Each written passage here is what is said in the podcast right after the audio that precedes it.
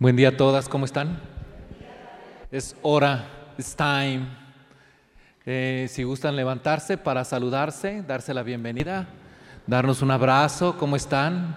Bienvenidas todas, bienvenidas a esta semana. Si quieren pasarse de este lado a este lado, no perdemos tiempo si las de este lado se vienen a este lado o si las que están de este lado y no pueden moverse, las demás vienen y se mueven. Saluden a otras que no conocen, las dos que están allá atrás, allá en la cola, muévanse para acá. Alguna que otra venga y salude al Padre que está con el micrófono.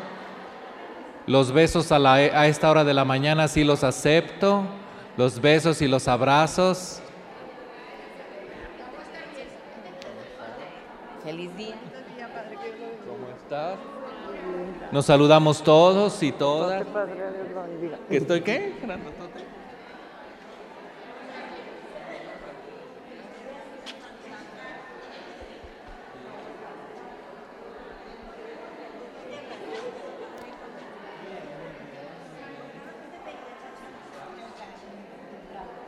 Hay que moverse los de aquí para allá y los de allá para acá. Ahí voy. Estás como Bien,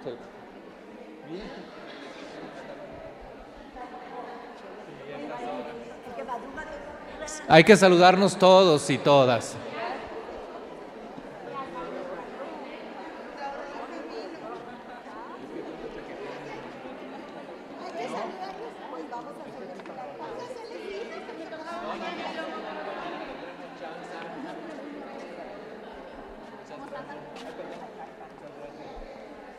Ya tampoco se vuelen. Bien, gracias a Dios. Buenos días. Bueno, no sé si el padre Juan Manuel nos trajo las copias. ¿Les dieron ya alguna copia? ¿No? Hay que decirle. Bien. Nos vamos a disponer, así como están de pie, nos hemos dado la bienvenida.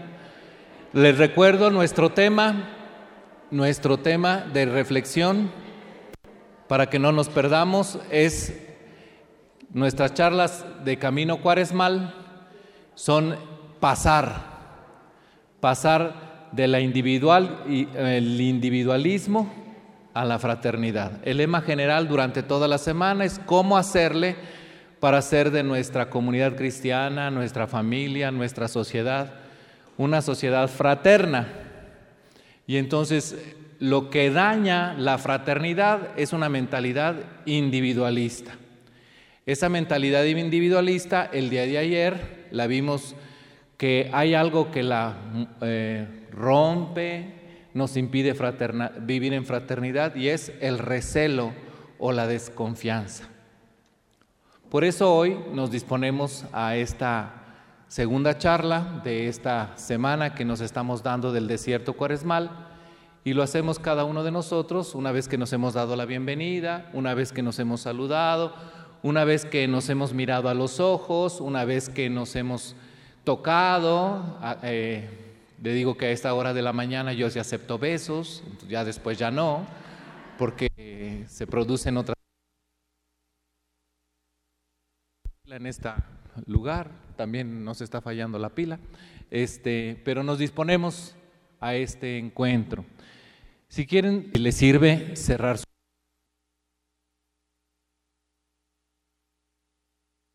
El título de hoy es De la indiferencia a la... ¿O no les escuché? Y luego viene un letrero que dice, cuando uno llega a un lugar y le dan la bienvenida, cuando uno pisa un lugar y ve ahí el, letrero en el piso que dice, bienvenidos, cuando uno llega a la oficina parroquial y ve que dice, bienvenidos, ¿tú cómo te sientes? Pero te reciben con una jeta. El letrero dice bienvenidos, la puerta de entrada dice bienvenidos, aquí nos hemos dado la bienvenida, pero empezamos así con esa jeta, y esta que querrá, y esta que tiene, y luego uno esperaría que el señor cura o el padre Juan Carlos está en la oficina. ¿cómo está, padre Juan Carlos? Y la bienvenida se hace mal llegada. ¿Y en base a qué? A que vivimos una cierta realidad entre nosotros. Y esa cierta realidad entre nosotros se llama indiferencia. Siguen trabajando aquí. Pues no sé cómo hacerle, no soy el patrón. Pero vamos a tratar de disponer un poco nuestra mente y nuestro corazón. Les invito a que escuchemos como lo hicimos el día de ayer, a ver si es posible esta pequeña canción.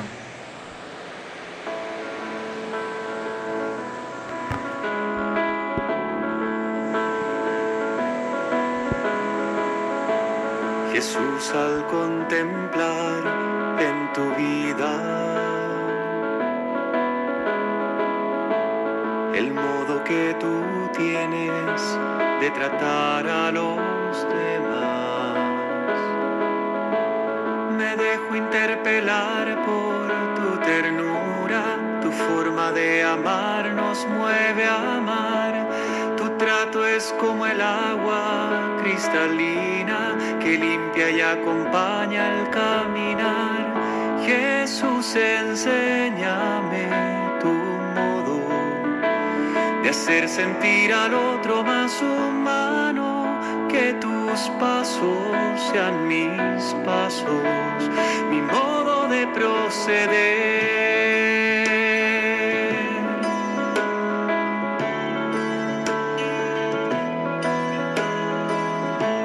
Jesús, hazme sentir con tus sentimientos,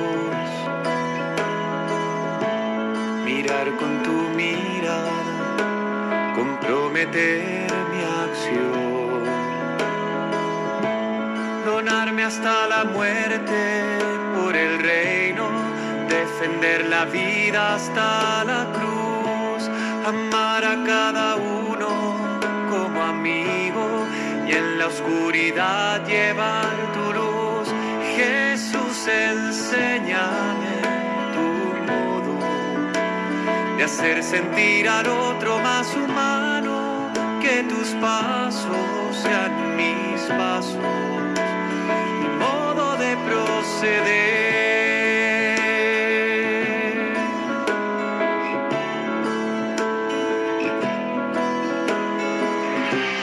Jesús, yo quiero ser compasivo con quien sufre, buscando la justicia, compartiendo nuestra fe.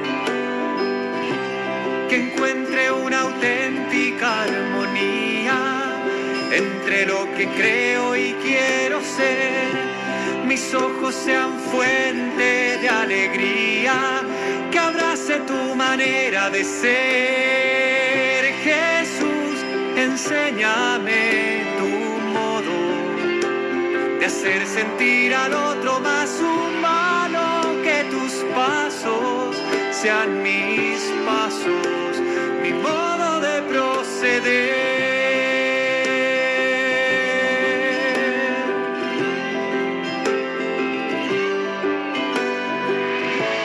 Quisiera conocerte, Jesús, tal como imagen sobre mí es lo que transformará. Mi corazón en uno como el tuyo, que sale de sí mismo para dar. Capaz de amar al Padre y los hermanos, que va sirviendo al reino en libertad. Jesús, enséñame de hacer sentir al otro más humano, que tus pasos sean mis pasos, mi modo de proceder.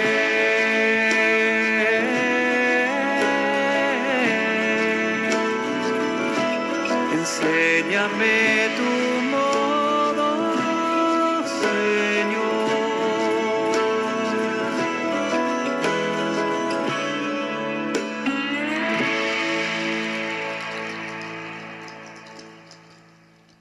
Repite si quieres dentro de ti una de las frases que hayas escuchado de este canto. Repítela para ti. Quédate con una frase, con una idea. Y con esa frase y con esa idea intenta hacer oración. Hablarle a tu Padre que está aquí, en lo secreto. Y tu Padre que ve lo secreto te recompensará. ¿Tienen ahí una oración? En su folleto que les, les entregaron. ¿Es el número dos? ¿Sí? La decimos juntos. Aquí estamos, Señor, congregados en tu nombre. Quédate con nosotros, penetra en nuestro corazón, hazlo dócil a tu palabra e inspira nuestras decisiones. Que juntos sepamos escucharte y descubrir lo que tenemos que hacer para ir dejando atrás el individualismo que nos aqueja y caminar cada día construyendo la fraternidad que tú quieres para tus hijos. Amén. En el nombre del Padre y del Hijo y del Espíritu Santo. Siéntense un momento. Yo no sé si, perdón, dejen por ahí sus hojas. Eh, yo no sé si a ustedes les ha pasado, pero a mí con regularidad, los últimos, bueno, ya un poquito, ya 11 años, durante los 11 años anteriores me tocó a mí trabajar en la catedral de Saltillo. Entonces yo era vicario en la catedral. Y, en la catedral habíamos cuatro sacerdotes, tres o cuatro. Y en esos tres o cuatro que vivíamos, pues la casa donde, la catedral no tiene una casa donde hospedar a los sacerdotes que trabajan con ella. Eh, les prestan una casa, al párroco le prestan una casa cerca. Pero en esa casa solamente había tres habitaciones, entonces yo los últimos 11 años me chiqué en casa de mi mamá y de mi papá. Entonces yo todos los días pasaba casi siempre por las mismas calles, recorría los mismos lugares, pasaba siempre por las mismas avenidas. Y si tú te pones a pensar, regularmente tú haces lo mismo. Regularmente, si día con día te levantas por el mismo lado de tu cama, eh, regularmente caminas al mismo baño, regularmente te ves en el mismo espejo, regularmente sales a la misma cocina. Y casi siempre sales a una misma hora, casi siempre. Somos los seres humanos así, de rutinas. Y porque esas rutinas nos permiten hacer memoria y guardarlo en la memoria, si no tuviéramos esas rutinas no pudiéramos memorizar. Y entonces dicen los especialistas que de la, de la demencia senil a la esquizofrenia hay solamente una diferencia, digamos, clara. La demencia senil y la esquizofrenia, perdón, la esquizofrenia no, el Alzheimer, ese es, ese alemán que a todos nos hace, nos hace daño.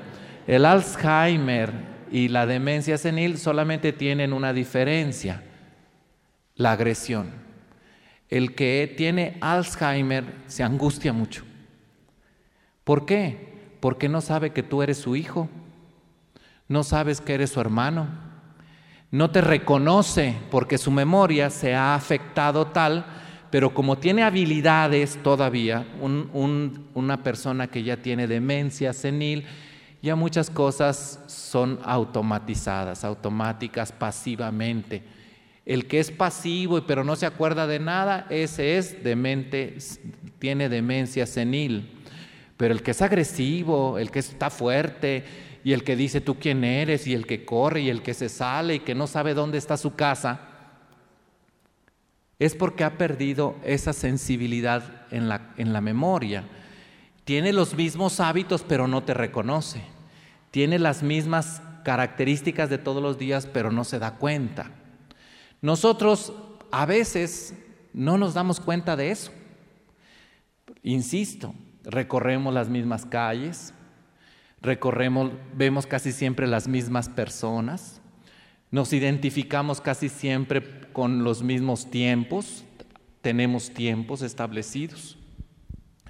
Pero ¿qué pasa? A mí me tocó una vez, les decía, yo siempre salía, mis papás viven al sur, entonces yo salía por la calle Bravo, en el callejón, agarraba al dama, subía General Cepeda, le daba la vuelta al mirador, veía todo Saltillo, agarraba la carretera Zacatecas. De regreso, igual. Agarraba la carretera Zacatecas reversa, Abasolo, Bravo, ¿cómo se llama? Bolívar, Bravo, y llegaba a Catedral. Pero un día, de todas las cosas que tenía yo ahí, no alcancé a llegar a casa a comer y tenía hambre. Mucha hambre. Y para darle de comer a este animal, imagínense el tamaño, entonces sí se echan unos buenos tacos. Cuando yo tengo hambre, me di cuenta que en el camino donde caminaba todos los días era más sensible para ubicar los lugares donde vendían comida. Y uno dice, no sé si les ha pasado a ustedes, ¿a poco aquí venden tacos? ¿A poco aquí venden pollo? ¿A poco aquí hay hamburguesas? ¿Por qué uno es capaz de descubrir en la cotidianidad lugares de comida por donde siempre uno pasa? ¿Ya lo identificaron? Porque necesito, porque necesito. Si tú un día necesitas copias fotostáticas, es muy seguro que por donde tú vivas haya un lugar donde impriman o saquen fotocopias. Pero nunca lo ves. Nunca lo ves. ¿Por qué? ¿Por qué no lo ves? Porque la vieron a ella que acaba de llegar. Todas ustedes se voltearon para allá. Y no a mí. Ustedes deben de verme mes a mí, hombre. ¿Eh? Porque hay necesidad. Porque tengo una necesidad. Si tengo necesidad de un uniforme para los hijos, si tengo la necesidad de sacar unas copias, si tengo la necesidad de comer, la necesidad me lleva a ser más sensible de esa sensibilidad que brota de las entrañas, de esa sensibilidad que brota de las necesidades básicas. Si necesito comer, si necesito una botella de agua, bueno, ya hasta ni siquiera vemos los oxos que hay en el camino, pero cuando se me antoja un café, de seguro encuentro uno. ¿Vamos? Entonces, cuando uno pierde la necesidad del otro, cuando uno se centra más en sí mismo, cuando uno solo ve sus narices y no ve más allá de sus narices, es porque ha perdido la sensibilidad. Y eso algunos le llaman indiferencia. Se hace uno indiferente ¿Cómo construir fraternidad? Que es lo que estamos tratando de reflexionar. Si has perdido la necesidad del otro o la otra. De tu marido ya no ves más que la cartera, si tuviera. De tus hijos ya nada más no ves qué es lo que ves de tus hijos, qué es lo que necesitas de tus hijos. Y es solo lo que ves. Y se pierde la sensibilidad para ver otras cosas. En el principio, pues, de nuestra reflexión está entender que la fraternidad a la que queremos llegar y construir como familia y como comunidad tiene un punto de partida. Necesito al otro, necesito a la otra que está ahí. Y se nos olvida que nos necesitamos. Y a veces es la crítica que yo escucho o la queja que yo escucho cuando una mamá le dice al hijo, pues es que pareciera que estoy pintada aquí. Parece ser que estoy pintado aquí. ¿Qué significa? No me ves, pero estoy frente a ti, no me ves. ¿Qué significa eso? Te soy indiferente. Pero eso sí, necesitas dinero y si me ves. Necesitas el carro y si me ves. Necesitas permiso y si me ves. Necesitas pago de la colegiatura y si me ves. Y se te olvida que tú un día todo lo hacía yo. A veces es un problema también para las señoras, como ustedes, algunas de ustedes. Es decir, ¿cuántos años tiene su bebito? No, tiene 40 años. Pues ya lo viste de más. Es que ¿por qué tienes problemas con un bebito de 40 años? Y además que vive con su esposa.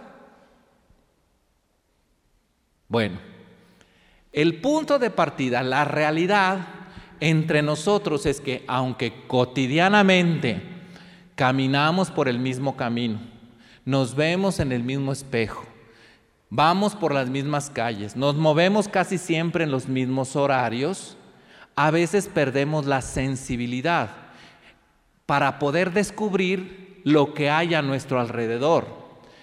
Pero para poder lograrlo hay que recuperar la necesidad de los demás. Lo importante es recuperar entre nosotros la necesidad de los demás. El ser humano es de todos los seres vivos el más indefenso porque es el que necesita por lo menos de dos a cinco años para que pueda valerse por sí mismo en algunas cosas, por lo menos llevarse comida. Pero si de niños recién nacidos no me acercan a la comida, me muero. Si no me cubren, me muero. Si no me apapachan, me muero. Hubo un experimento famoso que todos los psicólogos estudiamos cuando estamos hablando de la genética, y dice que el rey de ah, allá de los países de Europa, un rey muy famoso austrohúngaro, pero que era el de Bélgica, Alberto, no sé qué tanto, se le ocurrió decir y hacer un experimento. Y el experimento era, ¿cuál será la lengua natural de los seres humanos. ¿Será el latín o el griego? Decía él. ¿Y qué hizo? A unos recién nacidos los separó de su mamá, los separó de todos sus seres queridos. Y él lo único que proveía era que alguien se acercara indirectamente a dar alimento.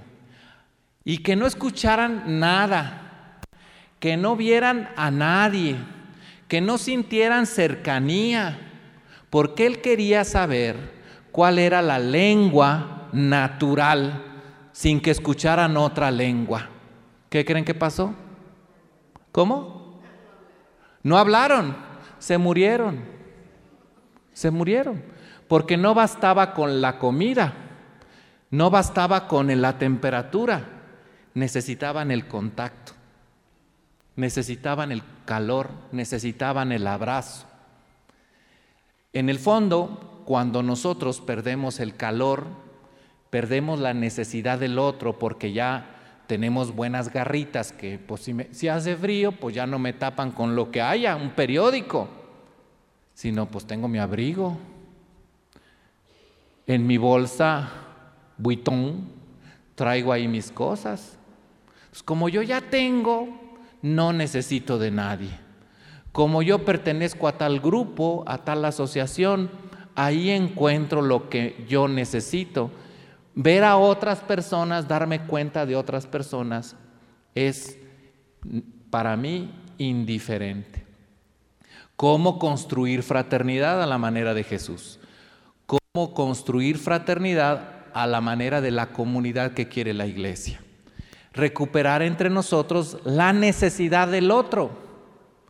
Porque recuerden ustedes, recuerden ustedes que cuando en, el, en la creación, en el libro del Génesis, se narra el aspecto fraterno entre Caín y Abel, un día a Caín se le ocurre trozar a su hermano, matar a su hermano. Y cuando Dios le pregunta por su hermano, Caín, ¿dónde está tu hermano? Caín, ¿qué le contesta? No lo sé, ni me importa. En otras palabras, Las palabras que tú dijiste son más bíblicas, es decir, ¿quién soy yo para cuidar o saber de mi hermano? Entre nosotros es, no lo sé y ni me importa. Ese asunto de la pérdida de la necesidad del otro no construye fraternidad. Y en el fondo eso es lo que se llama indiferencia. ¿Cómo pasar? Pasar de la indiferencia a la confianza recuperando la necesidad del otro, de la otra, como mi hermano, como mi hermana. Vamos en el número 3, si gustan, por favor. Alguien regálenme una hojita porque a mí no me, no me dieron, no sobraron allá atrás. Si vamos en el número 3, las preguntas. Muchas gracias. Si a alguien le falta esta hoja, aquí hay. Para una mirada a la realidad. Ya. Estamos en el 3. Dice, pregunta, ¿qué es la indiferencia? Escriban ahí. ¿Podrían dar algunos ejemplos? ¿Qué sería lo contrario de la indiferencia? Ya en la introducción más o menos he tratado este asunto. Si quieren decir, escribir un poco ahí o compartir. ¿Qué es la indiferencia? ¿Cómo lo, ¿Cómo lo entendieron de la explicación? ¿Qué es la indiferencia? ¿Podrían dar algunos ejemplos? ¿Qué sería lo contrario a la indiferencia? Son las tres preguntas que estamos tratando de descubrir. El padre Juan Manuel nos pone al final de este texto dos preguntas, arriba del número cuatro. Si somos indiferentes, ¿dónde queda la vida fraterna? Y esta pregunta es importantísima. ¿Quién, como el Chapulín Colorado, quién vendrá? aquí es, ¿quién nos librará del cáncer de la indiferencia? arriba del número 4 están estas dos preguntas que él pone con un párrafo que habla sobre Caín y Abel. ¿Alguien pudiera dar algún otro ejemplo de la indiferencia que se le ocurra, que me pueda ayudar? A ver, si quieres, ¿cómo? ¿Un ejemplo? Estaría como eso que tú tratas de decirnos de se está ahogando en su vaso de agua sin descubrir que las demás personas también tienen problemas, no nada más yo tengo problemas. ¿Sí? Tengo, estoy metido en mis pensamientos, estoy metida en mis problemas y eso me hace perder la necesidad del otro y a veces creo que nada más yo tengo problemas y los demás no tienen problemas. ¿Estás conmigo? ¿Así es? ¿Un ejemplo? Muy bien. ¿Alguien más? ni tiempo, ni amor, ni bienes que tiene uno. uno. Ustedes tienen formación, se llenan de formación, están gordas de formación y ahí se queda. Es lo que dice. Pero hay otras, que por ejemplo es otro ejemplo, que también es indiferencia, el decir, nomás estoy pensando en lo que me den para otros y no para mí. Estoy recibiendo, ah, eso me sirve para mi hijo. Eso me sirve para mi esposo. Eso me sirve para la vecina. Esta mi comadre. ¿Y tú qué agarras? ¿No es indiferente esa situación a tu propia vida? Sí, pero fundamentalmente es no alcanzo a ver que eso también es para mí. No alcanzo a ver. ¿Sí? Ah, ¿Sí? Sí, pero... Ah, sí. Y qué bueno que hay, gente que les ayuda, que llega a su casa, nos comentan, llega a su casa y les sirven, las muchachas que les ayudan. Y a veces es, ponte a hacer y te toca y esto y lo otro. Oye, pero es que traigo una bronca con mi hijo y mi esposa. A mí no me importa eso. Trapele, mi reina. A mí no me importa eso. Usted vino aquí a trabajar y usted tiene necesidad de los 200 pesitos y yo que usted me haga la talacha porque yo tengo que limarme las uñas. No sé. Son ejemplos que en la vida cotidiana se nos pasan, porque ya perdemos la sensibilidad. Tengo una necesidad, pero no, no, no la necesidad de ti. Tengo la necesidad de lo que haces por mí. que barras, que trapees, etc. No sé, ¿algún otro ejemplo? Por ejemplo,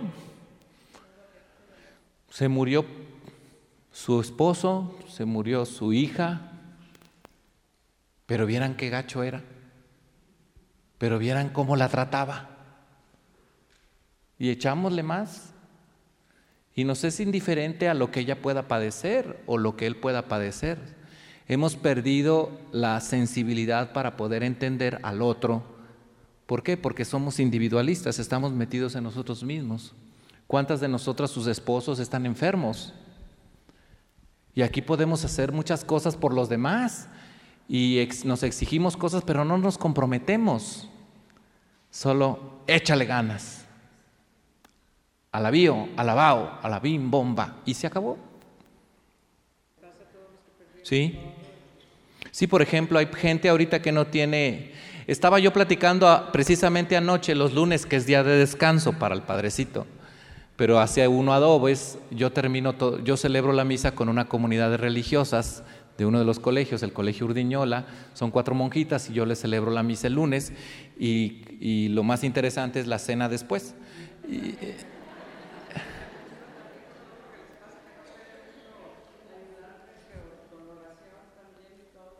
imagínate lo que me platicaron anoche.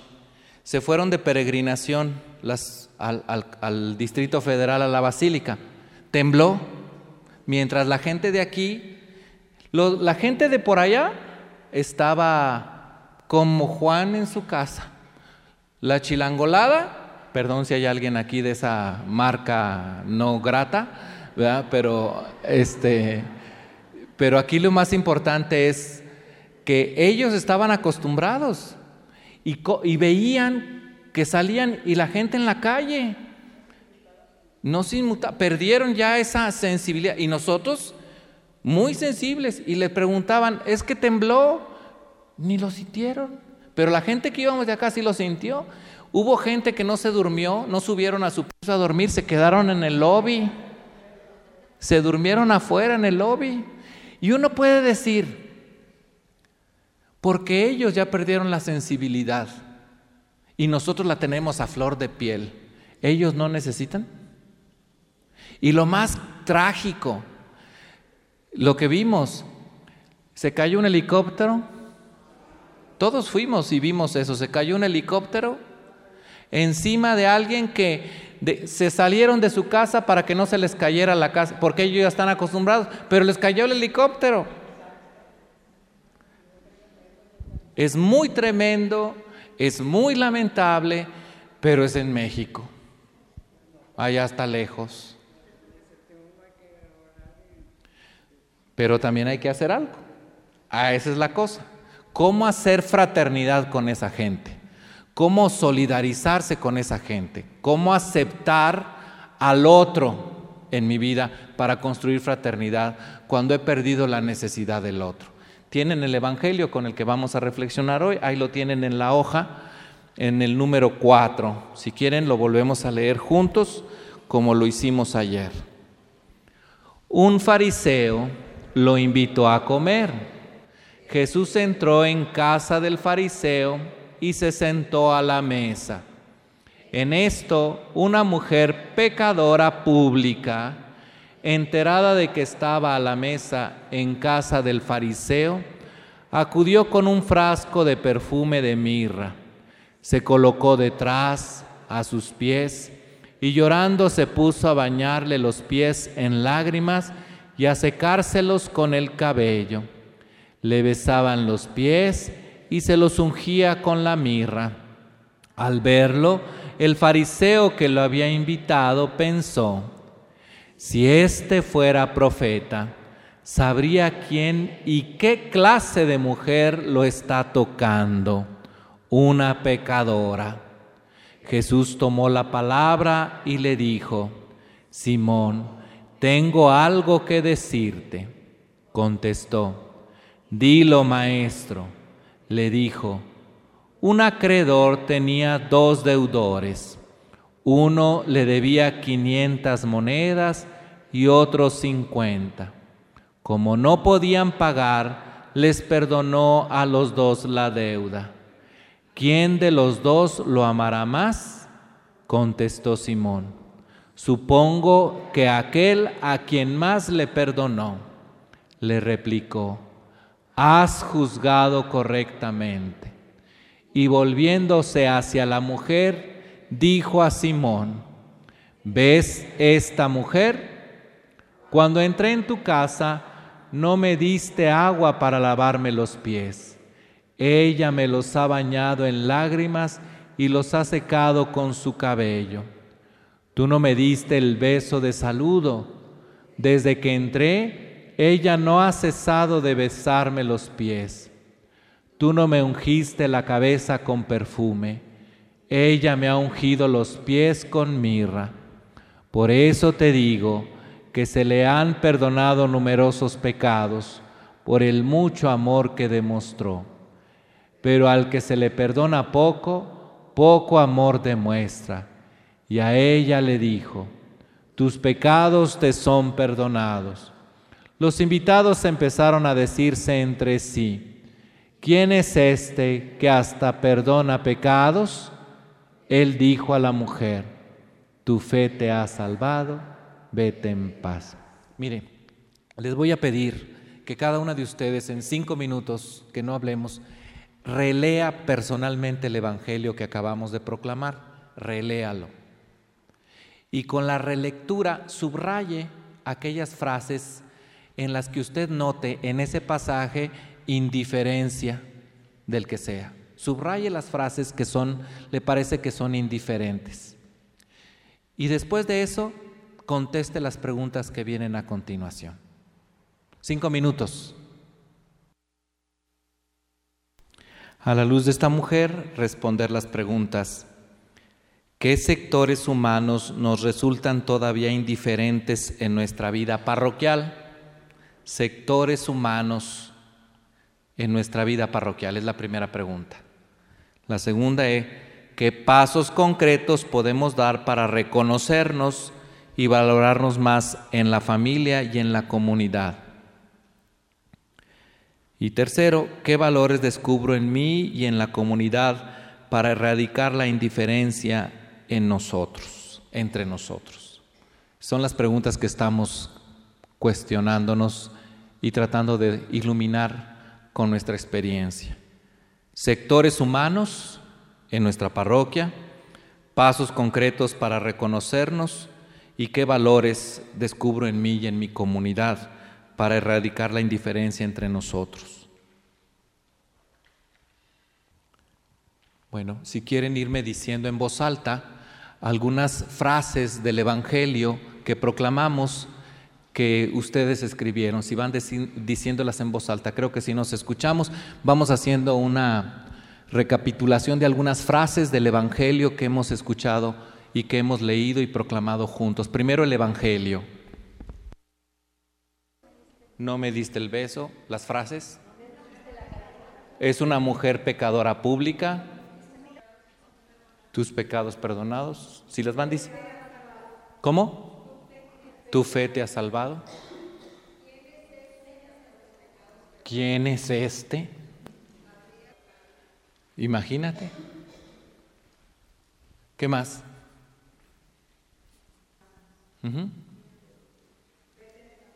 Vete en paz. Bien. ¿Cuáles son los sectores? Primera pregunta. ¿Cuáles son los sectores en los que tú crees que nuestra comunidad parroquial o en nuestro grupo, vamos a decir también así, somos indiferentes? Hay asilos de ancianos en nuestras comunidades, hay personas ancianas y no somos indiferentes a ellos porque pues hay muchas cosas ahí. Los migrantes, por aquí pasan muchos migrantes. Migrantes, eh, ancianos nos hablaban, ¿algún otro? ¿Ah? ¿Los de la granja? Los drogadictos, gente que está drogadictos niños de la calle. Espiritualmente le decimos al Padre Juan Manuel que vaya a visitarlas a todas, porque Él es el párroco.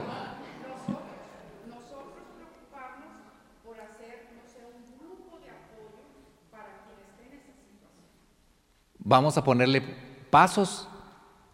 Ya encontramos a los ancianos, a las viudas, pepenadores. Hablamos de que hay mucha gente a nuestro alrededor sola. ¿Cuánta gente entre nosotros tiene ideas de suicidarse y no nos damos cuenta? Hoy mi primera oración en la mañana, cuando me desperté, ya ven que llegan noticias al celular, me despertó la, primera noticia es que juzgaron en no sé qué parte de Estados Unidos a un fulano que él tenía una red de contacto de pederastia con no sé qué tantas gentes. ¿Ves la fotografía? Y el chico, inmutable, una cara que tú dices, y era estudioso, era un hombre que, que tenía un futuro promisorio, estaba en eh, fue en Inglaterra, estaba estudiando en una universidad muy importante, pero nadie dice, podía darse cuenta que por debajo le pedía a sus víctimas, a la que le mandaban fotografías a él. Decía, si no me sigues mandando fotografías, las voy a publicar en las redes sociales y entonces les pedía que lamieran la taza del baño, por ejemplo, que comieran excremento, de ese tipo de cosas. Y un tipo que aparentemente no tenía ningún problema y era exitoso. Sin duda, sin duda, pudiéramos clasificarlo así. Pero hay muchos sectores a nuestro alrededor en el que somos indiferentes. Vamos a ponerle pasos. ¿Cómo pudiéramos pasar pasos? Pasar de esa indiferencia, por ejemplo, con las viudas. Yo por eso soy muy insistente. Cuando hablamos de vida espiritual, solo pensamos en que los padres somos capaces de dar vida espiritual. Yo tengo un grupo de señoras, no son mías, pero los lunes, los lunes que no hay misa, las que se juntan a la misa, el lunes que no hay misa en mi comunidad, ¿qué creen que hacen? Exacto. se reúnen a tejer con otras personas. Y es más fácil ir a comprar un tejido, pero ellas tejen, platican y se comen a medio mundo, pero se dan cariño. Porque el tema, a mí me llama mucho la atención cuando estudiaba el tema en la mañana, en mi oración preparaba el tema y decía, leía, ¿cuántos somos indiferentes y no platicamos? Y, no somos indiferentes y no compartimos y no vemos y no. No, si siempre vemos y compartimos a medio mundo, pero no hacemos nada. No hacemos nada. Criticamos, juzgamos, vivimos con recelos, pero no hacemos nada. Se supone que nuestro proyecto pastoral es que ahí donde tú vives recibas un mensaje, una carta a los cristianos. Y en ese lugar, pues tú veas y descubras que hay cosas a tu alrededor, pero que tú puedas salir de la puerta de tu casa. Y hay tres cosas que nos hacen indiferentes en nuestras comunidades. La primera es la misa. Vamos a misa y estamos sentados con una persona y le damos la paz y salimos de la misa y sabe quién era. ¿Sí o no? Yo he venido a celebrar misa aquí y ahorita mientras estaban los cinco minutos, yo les conté a ustedes. Somos más de 120 quienes estamos aquí. Ayer era un poquito más, se desilusionaron yo creo. Es que no es jesuita, es que no es legionario, es un padre diocesano. Entonces, como no es jesuita, como no es legionario, como no es de la parroquia, viene de otro lado, pues es un perico perro, lo que ustedes gusten, esos recelos que hay en nuestra conciencia que platicábamos ayer. Pero hoy es la indiferencia. Yo les contaba a ustedes 120.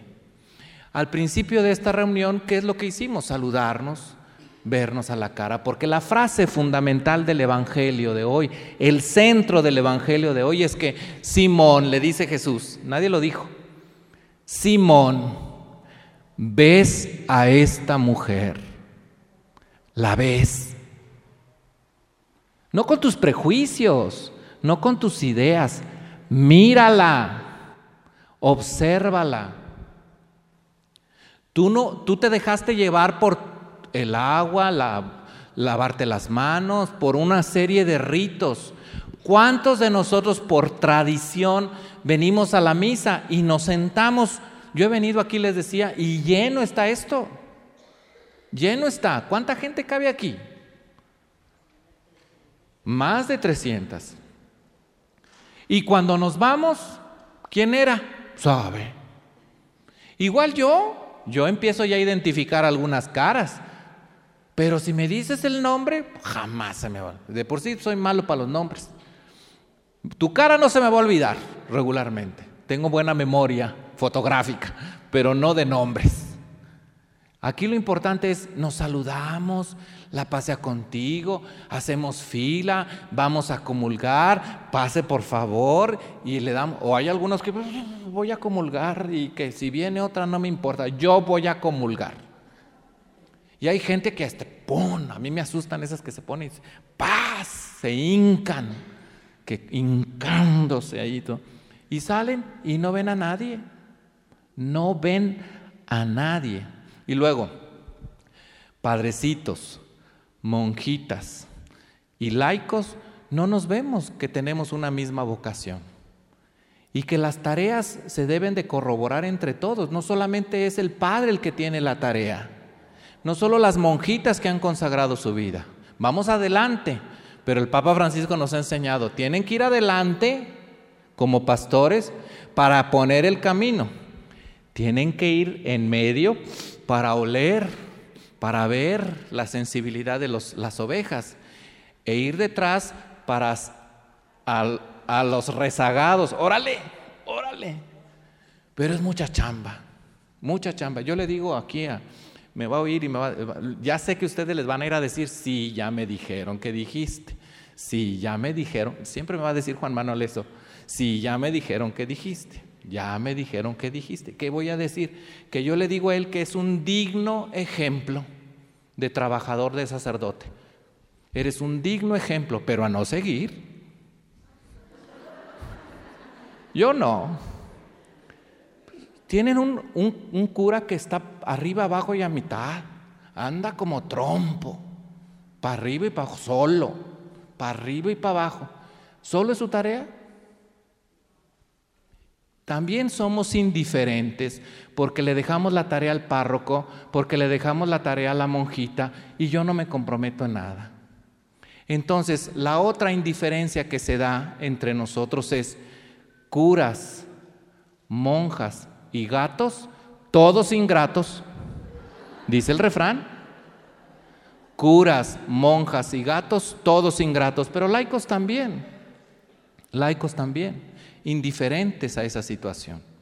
Y la tercera indiferencia, la primera es en la misa, que nos saludamos, vamos a comulgar, estamos sentados uno al otro. No está mal eso. Lo que está mal es que cuando salimos no nos vemos, no nos tratamos.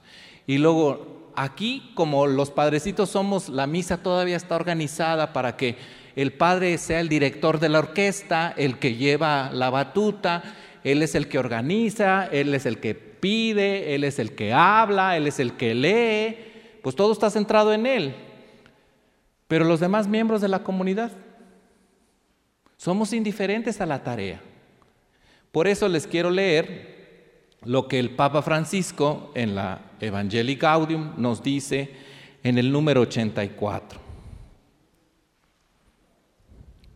No, dice el Papa Francisco, no al pesimismo estéril.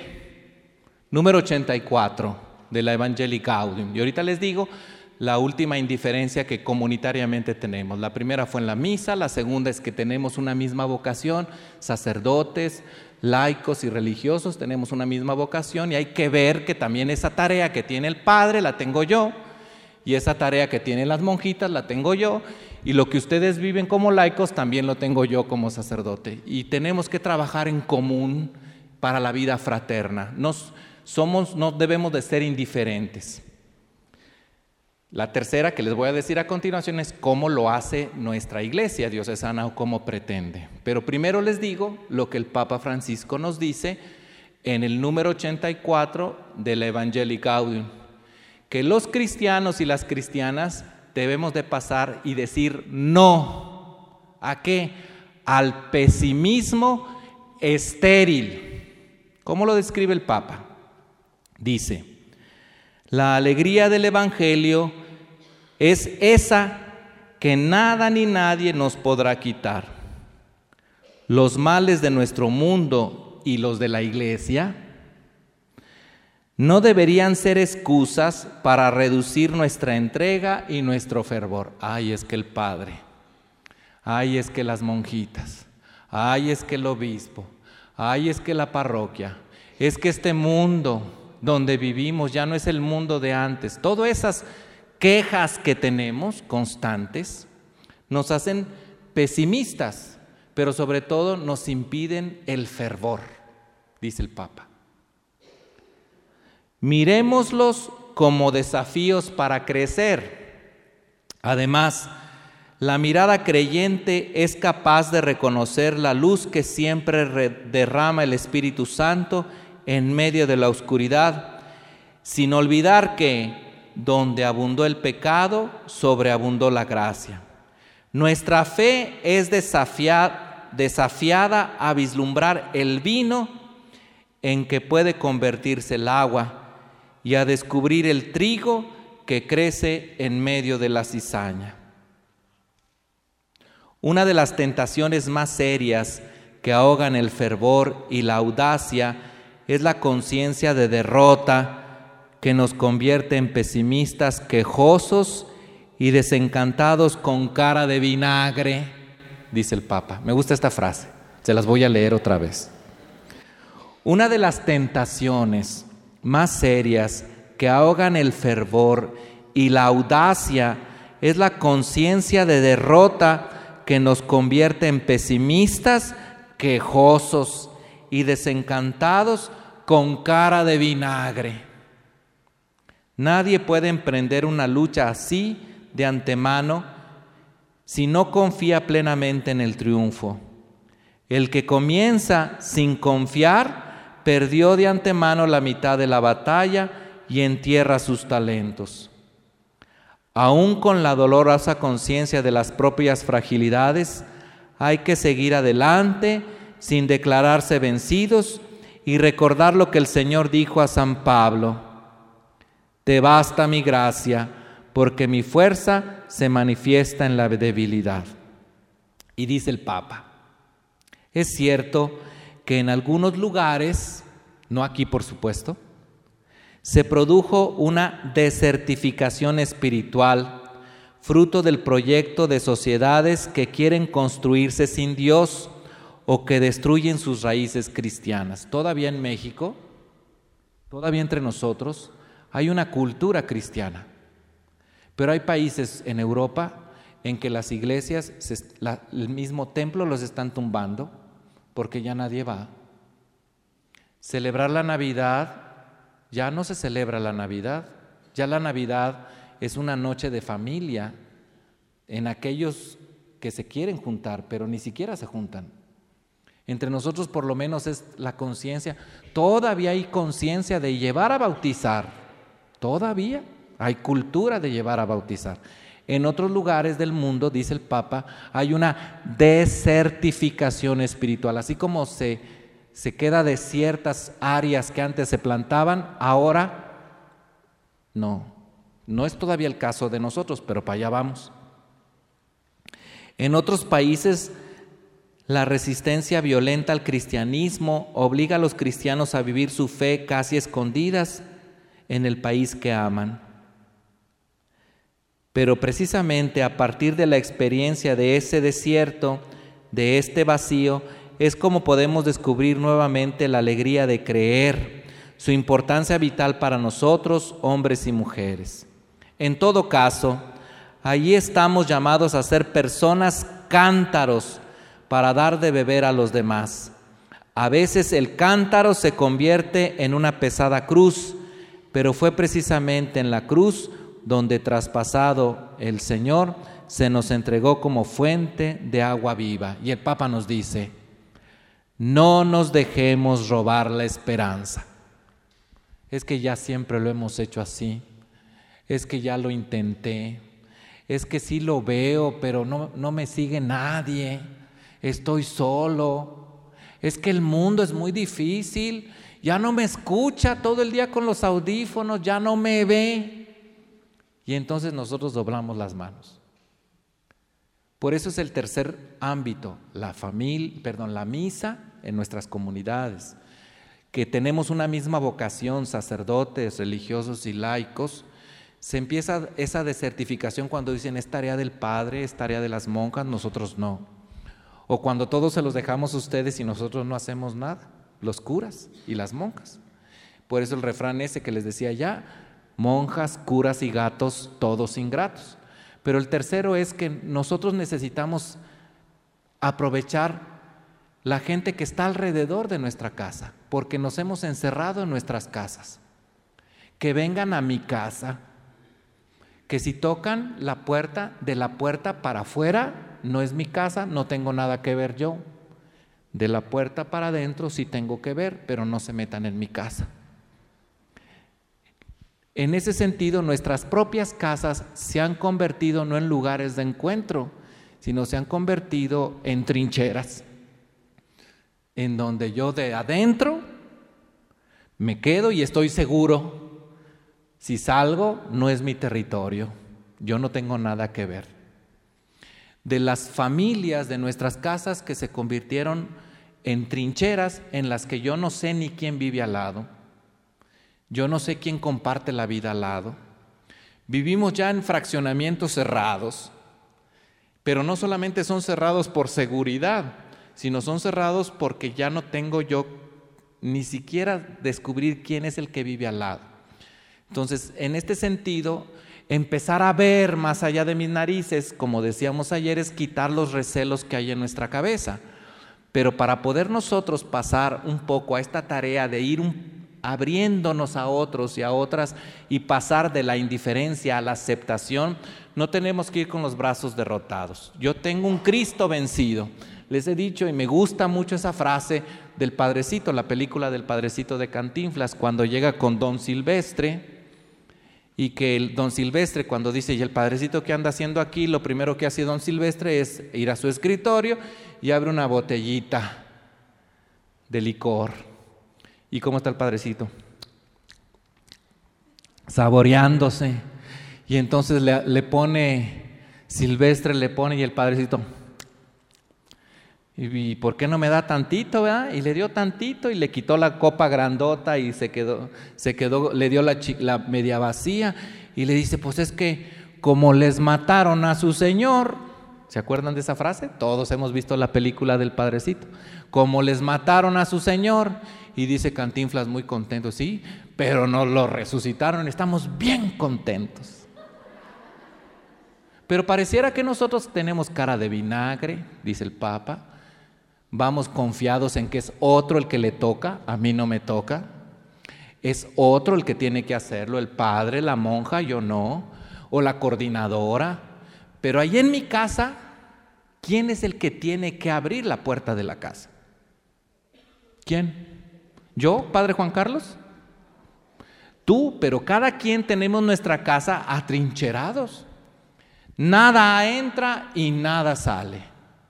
Porque la ropa sucia se lava en casa. Y en casa se lava. Y es un lavadero en la casa. Pero no sabes qué hay al otro lado. No sabes quién comparte la vida al otro lado. Y entonces hay que aceptar. Aceptar significa no que el otro es perfecto. Muchas de ustedes han pasado así, tengo que aceptar que es mi hijo. Y así es. Muchas, yo he oído mucho esta frase, es que pues yo tengo que aceptar que tengo tres hijos y de mis tres hijos, este pues es muy diferente a los otros dos. ¿Lo tengo que aceptar o no? La tengo que aceptar, he oído, pues es que ya se fue con, la tengo que aceptar, la tengo que aceptar. ¿Cuántas frases hay? Le tengo que aceptar. Ya el proceso de le, tengo que aceptar, me tengo que aceptar, lo tengo que aceptar, significa está construyendo una nueva realidad en su vida. Está pasando de la indiferencia a la aceptación. Y ese es un buen proceso. Pero comunitariamente, ¿cuánto nos, nos hace falta a nosotros iniciar ese proceso? No en la misa solamente. Qué bueno que empezamos a ver quién es el que viene, quién está a mi lado, a quién le di la paz. Qué bueno que entre nuestra comunidad parroquial no solamente yo le dejo la chamba al Padre Juan Manuel, sino que en el trabajo espiritual que tú hablabas, por ejemplo, hace rato para las personas que allá están viudas, que están en su casa, que en este sector no necesitan dinero, según dices tú, pero hay otros que sí, no tienen que comer, no tienen que vestir, viven al día, pero independientemente de que si tienen o no tienen, tú hablaste de algo más fundamental, necesitan que alguien esté con ellos, les abrace, les diga cómo estás, les des un beso, le trates con ternura. Si todo lo necesitamos, acepta que necesitas hacerlo. Pero tenemos una crisis allá que el Papa nos dice, asedia egoísta, nos decía ayer, que estamos hartos y hoy nos, dice en el, mensaje de la Evangelii Gaudium que no ser pesimistas estériles. Es que la iglesia, es que el mundo, es que en mi parroquia no me hacen caso, yo insisto, yo digo y ya doblo las manos. Es que yo, ¿por qué? Tengo que hablar que, que abra su puerta la otra, la que tiene unos barandalotes grandotes y que tiene unos carrazos grandotes, que abra ella. Yo que mi salita está muy chiquita. Hay tantas cosas que hay en nuestra cabeza que nos hacen ser indiferentes. No sé si tengan algún comentario. Ya no más, ¿verdad?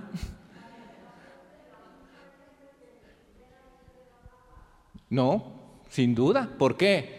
porque no somos del mismo color de la piel, o porque no somos de la misma familia, o porque, pues no sé, hueles mal. Yo traigo Avon y tú traes Carlo Corinto, no sé cómo se llaman las otras. Como dijo don Raúl Vera en una ocasión, y me acuerdo mucho que nos dijo, miren, ustedes padrecitos deben de acostumbrarse a todo, nos dijo una vez, recién llegado que le, hacíamos caso. Este, eh, Usted, si yo lo pongo, voy a hacer un ejemplo, si lo pongo en una parroquia, pues ahí en esa parroquia le van a dar un perfumito barato y en otra se lo van a dar de marca, pero los dos son perfume, pero lo que usted necesita es bañarse. ¿Y tenía razón o no? ¿Algún otro comentario? Pero si en la misa, imagínate, si en la misa hay gente que no te puede dar la paz,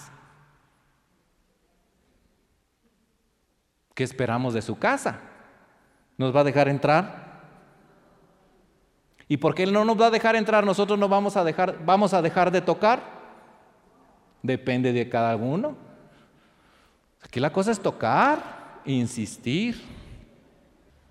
Bueno, para trabajar, dice el número 7, para trabajar en el compromiso, dice el número 7. Bueno, no sé si había alguna duda o otro comentario. Sí. Aceptando ya te ayudas y le ayudas. Pero ya es un proceso. Ya, ya, el proceso comienza, les decía yo al principio de esto, yo quería hablarles más de la necesidad. Es decir, cuando yo empiezo a descubrir que te necesito, eres mi hijo, te necesito. Eres mi esposo, te necesito para hacer familia, para hacer comunidad si te necesito como miembro de la misma comunidad parroquial, si te necesito porque sin ti no puedo ser fraterno, te necesito para pasar de mi individualismo a la fraternidad, si te necesito, entonces eh, voy a empezar a verte.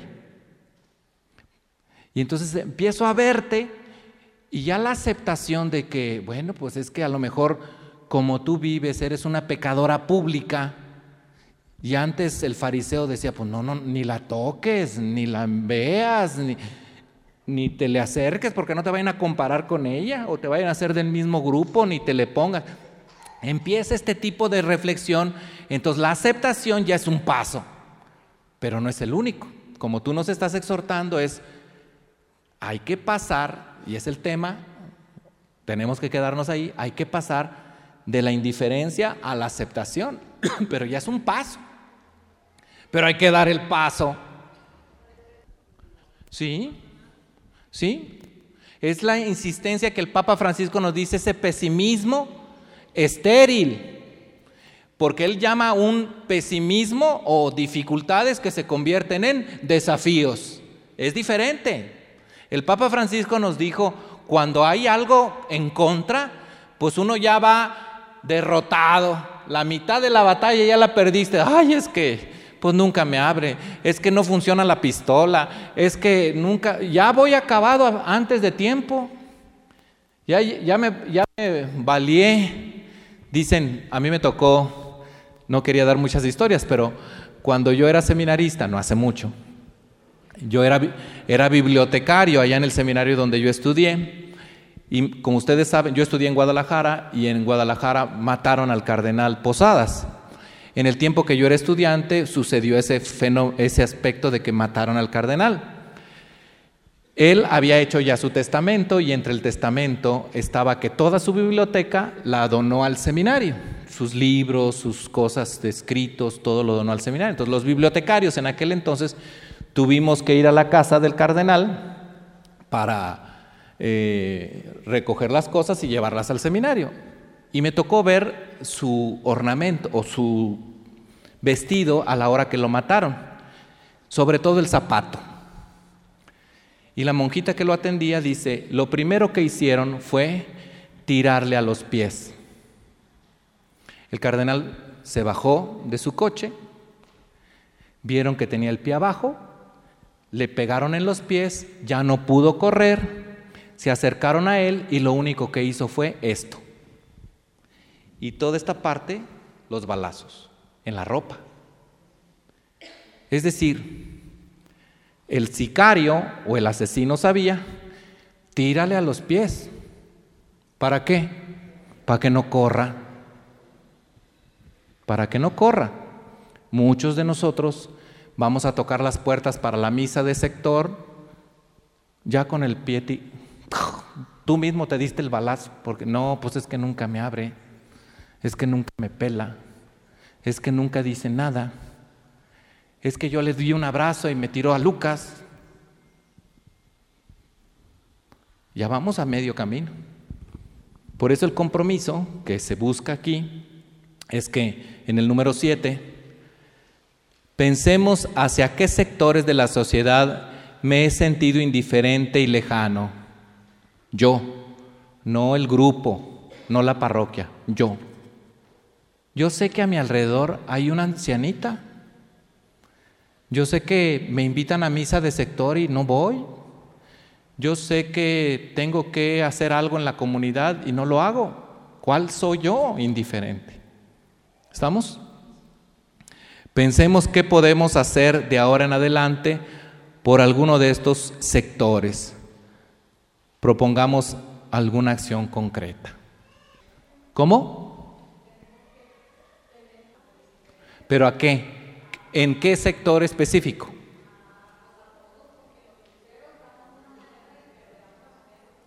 Así es. Pero ese paso comienza con algo concreto. Ya estamos ahorita en lo concreto. Dicen que los, allá en el 2 de octubre, cuando hubo esa matanza del 2 de octubre de los estudiantes, cuando empezaba a hablar alguien, echar rollo, rollo, rollo, empezaba la raza, concretito, concretito, concretito. Y luego se subía otro orador y a echar rollo y que el amor de Dios es maravilloso. Concretito, concretito. Yo lo que les estoy pidiendo ahorita es concretito, concretito, concretito. Vamos a dejarlo ahí. Estamos haciendo un camino durante cinco días. Este camino del desierto teníamos dos propósitos. En el desierto confiar en Dios y el otro en los hermanos que van caminando con nosotros. Vamos a salir del desierto, vamos a salir del desierto, vamos a llegar a la tierra prometida, pero tenemos que pasar el desierto. Y el desierto lo vamos a librar si nos hacemos acompañar de Dios, confiamos en Él y en nuestros prójimos. Si no confiamos en Él y nos quedamos rezagados y nos quedamos atrás y solo confiando en nuestras propias fuerzas, quizá retomemos otro camino. Pónganse de pie, por favor, para hacer juntos la oración final. ¿Sí? ¿Alguien me pregunta? Pero aquí lo que te estoy proponiendo es que no dobles las manos, que insistas, toques la puerta, que basta, dice el Papa, de pesimismo estéril. No vayas derrotado, no vayas derrotada. Lo que se presenta como adverso dentro de la iglesia, dentro de nuestro grupo, dentro de la comunidad, en lo que vemos mal del obispo, de los padres, de las monjas, de los laicos, no debe delimitarnos, sino más bien son desafíos.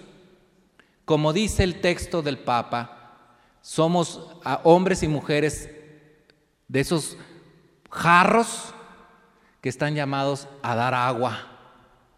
Jarros apostillados, como ustedes quieran, o jarros todos feos, no bonitos, pero no, dice al final, no nos dejemos robar la esperanza.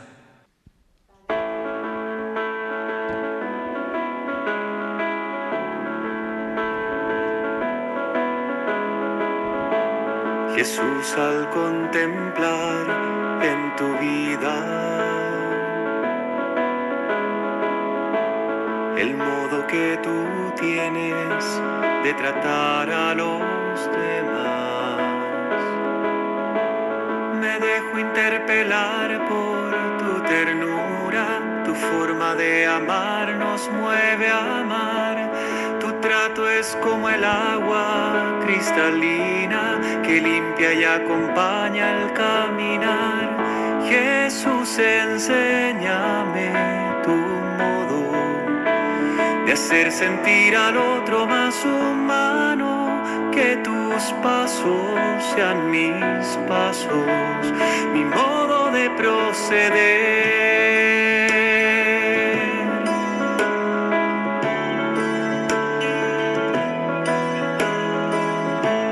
Jesús, hazme sentir con tus sentimientos, mirar con tu mirada, comprometer mi acción, donarme hasta la muerte por el reino, defender la vida hasta la cruz, amar a cada uno como amigo y en la oscuridad llevar tu luz. Jesús, enséñame hacer sentir al otro más humano, que tus pasos sean mis pasos, mi modo de proceder.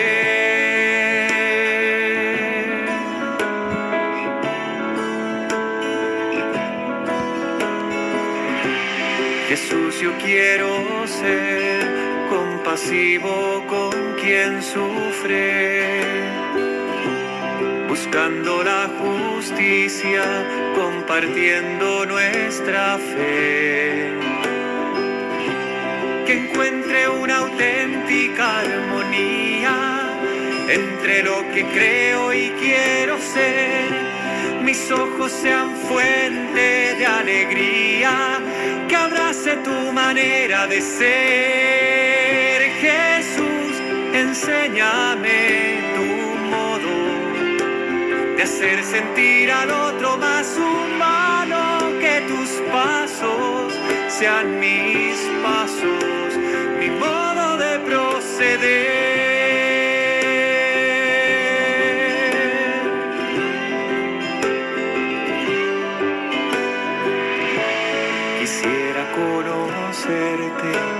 Jesús tal como Tu imagen sobre mí es lo que transformará. Mi corazón en uno como el tuyo, que sale de sí mismo para dar, capaz de amar al Padre y los hermanos, que va sirviendo al reino en libertad.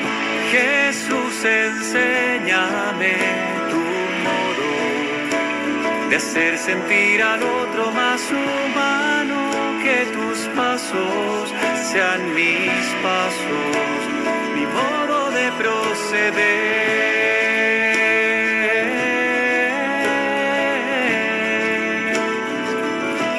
Enséñame tu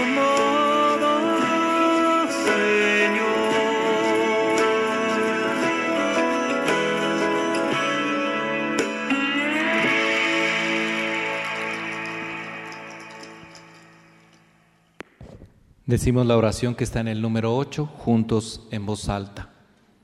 Señor Jesús, líbranos de la tentación de permanecer encerrados en nuestro egoísmo.